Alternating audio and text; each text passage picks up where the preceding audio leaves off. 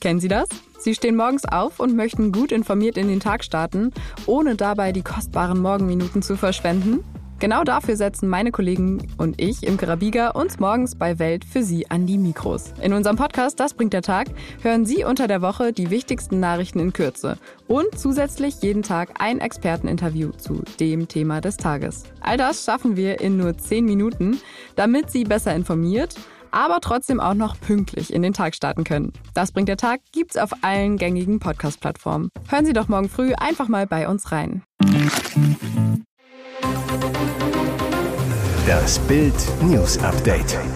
Es ist Sonntag, der 17. Dezember und das sind die Bild Topmeldungen.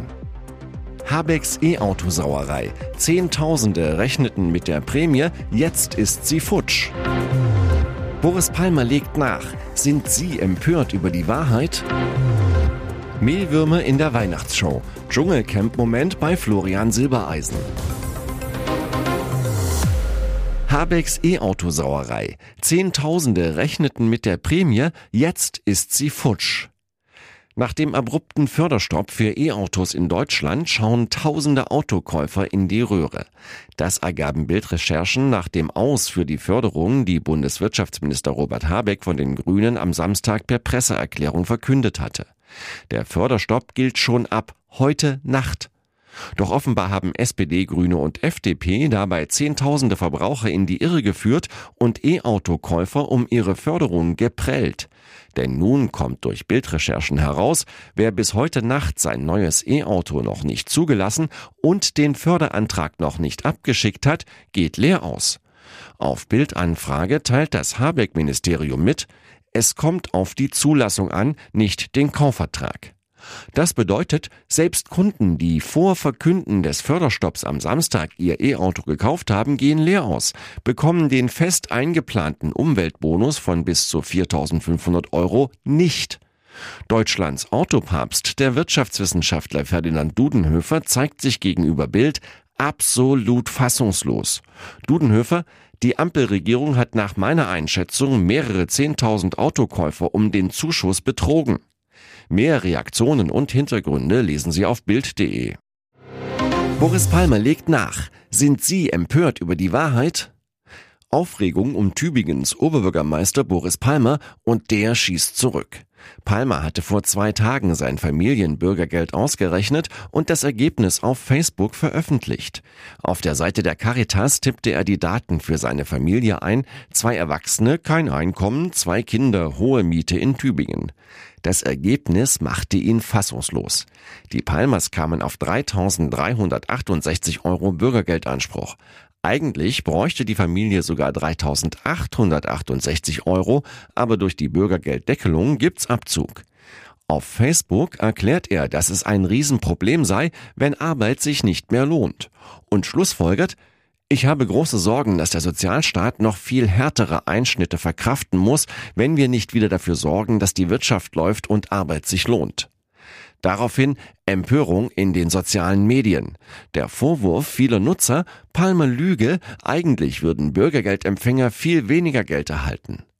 Doch das möchte Tübingens Oberbürgermeister nicht auf sich sitzen lassen, sieht sich im Recht. In einem neuen Facebook-Post schreibt er provozierend, die Frage an diejenigen, die empört sind, weil das Beispiel irreführend sei, lautet also, sind Sie empört über die Wahrheit?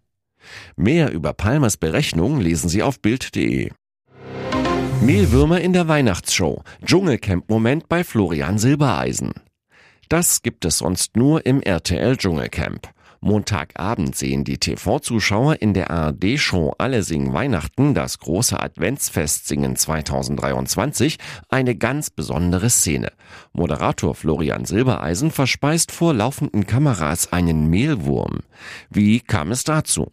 In einem Teil der Sendung geht es um Geschenkideen für Haustiere. Tierschützer Christian Ehrlich erklärt dazu, wie man Singvögeln im eigenen Garten im Winter helfen kann, gesunde Kost zu sich zu nehmen. Dazu hat er einen Teller mit Mehlwürmern dabei. Ehrlich zu Bild, zur gesunden Kost gehört eben nicht nur Körnerfutter, sondern gehören im Idealfall auch Insekten wie Mehlwürmer, weil die viel Eiweiß enthalten und genau das fehlt den Vögeln im Winter. In der Show überredet Ehrlich Silbereisen doch auch einmal von dieser eiweißreichen Kost zu probieren. Und Florian tut es tatsächlich, wenn auch mit dabei entgleitenden Gesichtszügen. Silbereisen zu Bild. Man sagte mir, die schmecken wie Chips. Also wenn dem so wäre, hätte ich ein Problem weniger, denn ich liebe Chips und Mehlwürmer haben mehr Eiweiß und kaum Fett. Aber es wird für mich definitiv keine Alternative zu Chips werden, denn getrocknete Mehlwürmer sind in Wahrheit eher geschmacksneutral. Aber allein schon der Gedanke daran, was man da gerade isst, sorgt dafür, dass es für mich erst einmal bei dieser einmaligen Kostprobe bleibt. Rippenbruch, Platzwunde. Ex-Bischof überfallen und schwer verletzt. Hannover. Schock im Bistum Hildesheim. Der frühere Weihbischof Nikolaus Schwertfeger ist von einem Unbekannten vor seiner Haustür in Laatzen in der Region Hannover überfallen und schwer verletzt worden. Zurzeit liegt der katholische Geistliche laut der Hannoverschen Allgemeinen Zeitung mit zwei Rippenbrüchen und Gesichtsverletzungen auf der Intensivstation einer Klinik.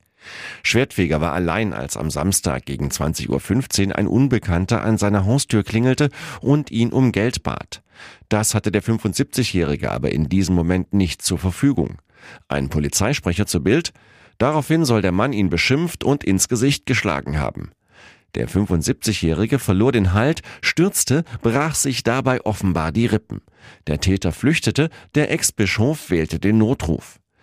Ich habe noch Glück im Unglück gehabt, zitiert die HAZ den Ex-Weihbischof, dessen Platzwunde im Gesicht genäht werden musste. Ihm gehe es den Umständen entsprechend gut. Zum Täter liegt keine nähere Beschreibung vor, die Kripo ermittelt wegen versuchter räuberischer Erpressung. Und jetzt weitere wichtige Meldungen des Tages vom Bild Newsdesk. Verteidigungsminister Pistorius warnt vor Putins Angriff. Wir haben fünf bis acht Jahre. Dramatische Warnung von Verteidigungsminister Boris Pistorius von der SPD. Aus Russland droht Kriegsgefahr für den Westen und wir haben nur noch wenige Jahre Zeit, uns vorzubereiten. Davor warnt Pistorius jetzt im Interview mit Welt am Sonntag. Putin steigert Russlands Rüstungsproduktion derzeit ganz erheblich. Laut Duma-Beschluss eine Steigerung von mehr als 60 Prozent, sagte der Verteidigungsminister. In der NATO und auch in Deutschland herrsche massiver Nachholbedarf. Pistorius erklärt, wir haben jetzt ungefähr fünf bis acht acht Jahre, in denen wir aufholen müssen, sowohl bei den Streitkräften als auch in der Industrie und in der Gesellschaft. Der Bundeswehrchef über Kreml-Diktator Wladimir Putin, man müsse seine Drohungen gegen die baltischen Staaten Georgien und Moldau sehr ernst nehmen. Das ist nicht bloß Säbelrasseln. Dann die Warnung. Am Ende dieses Jahrzehnts könnten Gefahren auf uns zukommen. Es ist ein vorsichtig formulierter Satz mit großer politischer Sprengkraft, denn im Klartext heißt er, der NATO, dem Westen droht eine unmittelbare militärische Bedrohung durch Wladimir Putins Russland. Pistorius verspricht, bis dahin werden wir darauf auch vorbereitet sein. Klingbeil verärgert, SPD-Chef macht Abschiebedruck auf die Grünen. Die Grünen Blockade gegen das sogenannte Rückführungsverbesserungsgesetz mit den Turbo-Abschiebungen macht auch SPD-Chef Lars Klingbeil richtig sauer. Leider sei es nicht gelungen, die Maßnahmen bereits im Dezember im Bundestag zu verabschieden, kritisierte Klingbeil in der neuen Ausgabe des Podcasts Ronsheimer von Bild-Vize Paul Ronsheimer. Denn das Maßnahmenpaket soll dazu führen, dass die Migrationszahlen allmählich zurückgehen. Der SPD-Co-Vorsitzende deutlich, mich ärgert, dass die nicht in dieser Woche abgeschlossen werden können, aber spätestens im Januar müssten sie vom Parlament verabschiedet werden. Hintergrund, die Grünen sperren sich gegen das Gesetz, wollten, dass jedem Abzuschiebenden vom Staat eine Art Pflichtverteidiger im Abschiebegewahrsam zugeordnet wird, auf Staatskosten. Das würde aber den Zeitrahmen sprengen. Die 28 Tage Höchstdauer des Ausreisegewahrsams wären wegen der Gerichtsfristen nicht mehr zu halten. Eine Klagewelle und eine Flut an Verzögerungsverfahren würden das System System sprengen. Den ganzen Podcast können Sie morgen früh hören. Ihr hört das Bild News Update mit weiteren Meldungen des Tages.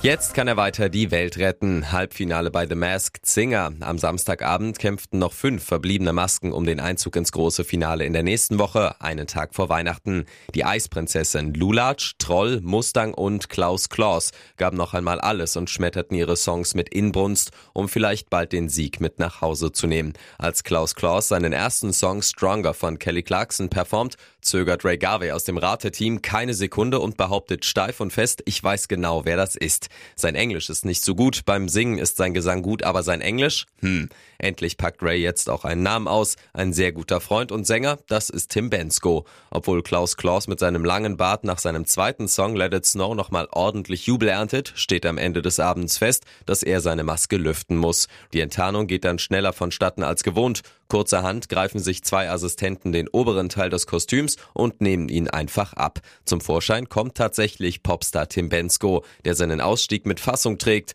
Es hat auch sein Gutes. Ich kann Weihnachtsgeschenke kaufen. Hier ist das Bild News Update. Und das ist heute auch noch hörenswert. Es ist das Megathema für Millionen Deutsche. Der krasse Wohnungsmangel, die explodierenden Mieten, die drohenden Mehrkosten für mehr Klimaschutz beim Bau.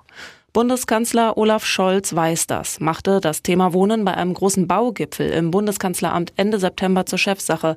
In Deutschland müssen mehr bezahlbare Wohnungen gebaut werden, sagte er nach dem Gipfel. Das bedeutet, dass wir die Aktivitäten im Wohnungsbau massiv ausweiten müssen.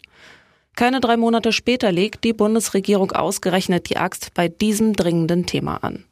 Was die Ampel da in dieser Woche für den Bau beschlossen hat, ist die Garantie für deutliche Mieterhöhungen, ein Programm für weniger Neubau und ein Dämpfer für die Wärmepumpe, kritisiert Axel Gedaschko, Präsident des Spitzenverbandes der Wohnungswirtschaft GDW. Deshalb macht die Haushaltskrise Wohnen teurer. Die beim Baugipfel beschlossene Heizungstauschförderung für Vermieter wird abgesenkt. Leidtragende werden Mieter mit geringem Einkommen sein, so Gedaschko. Schließlich würden Vermieter zumindest einen Teil der Kosten an ihre Mieter weitergeben. Mieter können sich bei einem Heizungstausch im Mehrfamilienhaus darauf einstellen, dass pro Wohnung durchschnittlich 3000 Euro zusätzlich auf die Miete umgelegt werden. Hinzu kommt der stärkere Anstieg der Strompreise durch die Abschaffung der Netzentgeltsubvention. Gedaschko die Ampel macht damit auch den Einbau einer stromintensiven Wärmepumpe deutlich unattraktiver.